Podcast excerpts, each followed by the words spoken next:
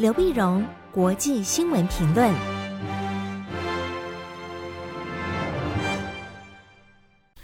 各位听众朋友，大家好，我是台北东吴大学政治系教授刘碧荣。今天为您回顾上礼拜重要的国际新闻呢。第一个，我们先看围绕着慕尼黑安全会议的一连串的外交较劲。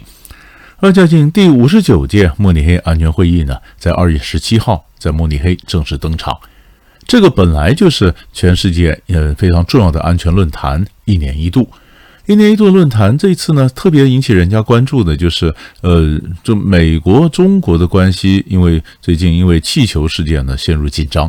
而这次参加安全论坛呢，王毅和布林肯都去了，所以大家就看说，在这次会议上，美中会不会对话，对话出来会不会怎么样的解决这个气球的问题哈。而且事实上，我们也看到，它都是美国跟中国来讲，它都是一个整个外交行动的一个部分。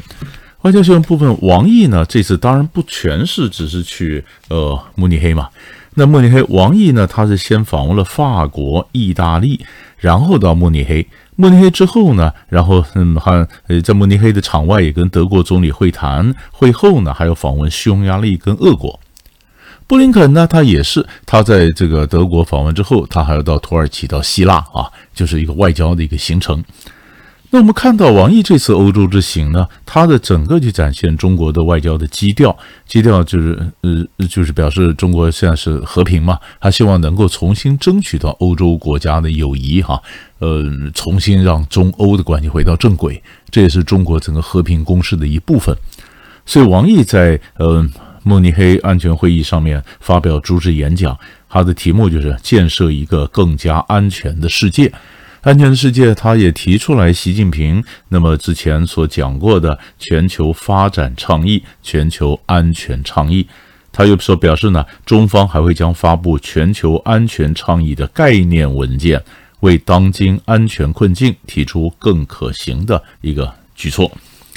那中国大陆外交布局，美国当然也注意到啊。所以根据美嗯白宫的这个礼拜五的时候这个声明啊，就表示，那么正在德国参加慕尼黑会议的这个贺锦丽啊，副总统贺锦丽和法国总统马克宏、德国总理肖兹讨论了中国所带来的挑战啊，那并且同意呢，美国将和法国和德国在中国问题上保持一致，就是中国要拉着法国、德国、意大利什么那，美国赶快就护盘呢，你可以看到这样的一个外交的一个一个较劲。那么大家更关心的气球事件呢？十八号的时候，那么上礼拜六的时候呢，那么就呃，王毅跟布林肯会谈了，会谈了。当然，布林肯就讲出来，他说讲指责了这个气球事件，他说气球事件希望不要再发生，好，不要再发生。那王毅这边呢，那么他是反击，王毅的讲法说，这本来就不是一个呃军用的或者间谍的气球哈，所以你们把他的气球打掉，他认为美方的讲法是匪夷所思，几近歇斯底里。而且是百分之百的滥用武力啊！那么，并且表示呢，嗯，像美国赶快要正视这个问题，要解决滥用武力给中美关系带来的损害。换句话说，大家互相指责，啊，互相指责，互相指责以后，并没有说啊，那这个气球事件之后，我们要怎么样的调整，或者布林肯呃跟王毅重新设下一个承诺，或定下日期，布林肯正式去访问中国大陆，没谈。啊，没谈，没谈的那那么事实上，在二月十六号的时候呢，拜登就曾经表示说，他因为气球事件呢，他有有计划要跟习近平呢那么通话，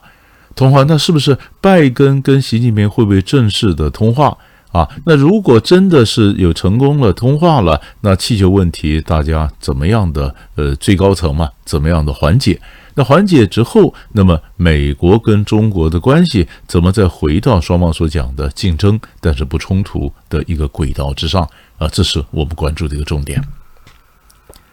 第二大块新闻呢，当然看乌克兰。乌克兰战争呢，俄乌战争这次也是慕尼黑会议上大家的重中之重讨论的一个焦点，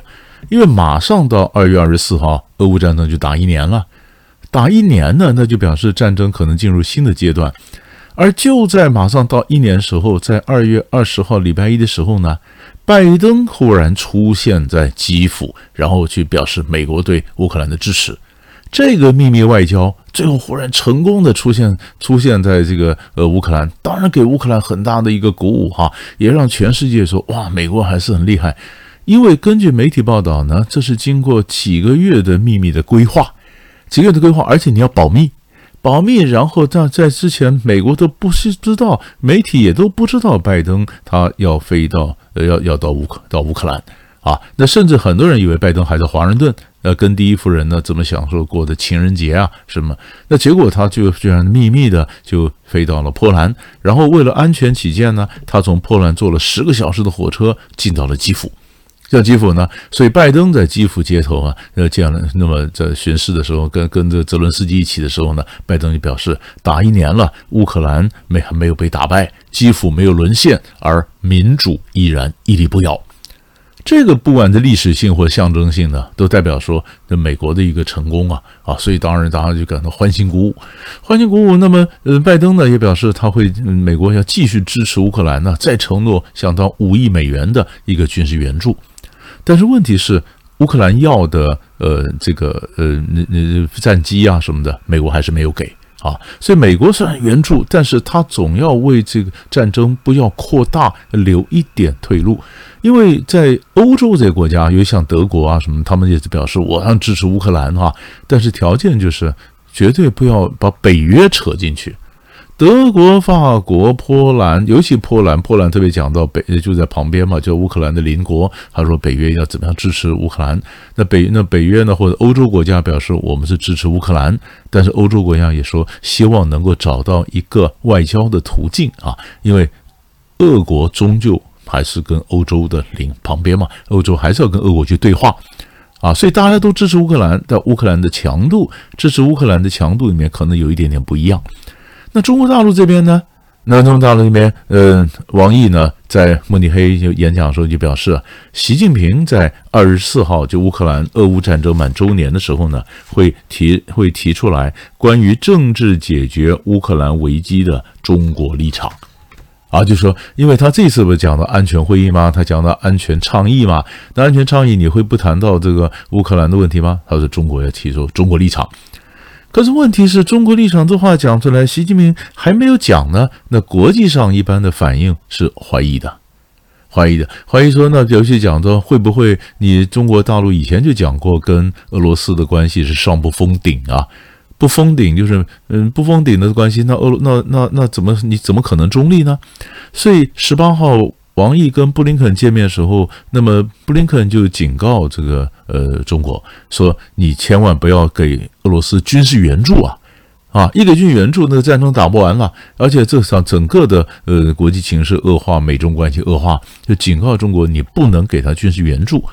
不能给军事援助，但是他还是担心呢、啊。”所以十八号见完面以后，十九号再这样很多的王毅，呃呃，这布林肯在很多跟媒体见面的一个场合呢，都讲，根据很多情报显示呢，中国很可能马上就要跨过这条红线，会提供给俄罗斯军事援助。这个一援助的话，这战争又不一样了。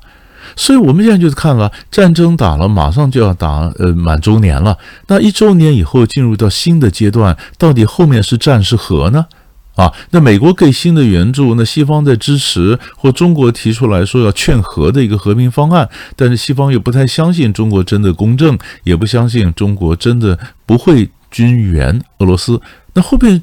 中国真的军援俄罗斯，或者说俄罗斯如果真的照中国方案，他说我我我就暂停，那么西呃暂时有一个停火，那么西方可能讲说你俄罗斯是为了这方法，你是休整嘛？你暂时休整，休整以后，然后再发动攻击，那没有互信的时候，那这个这个谈判呢，真的要往下走也比较难走，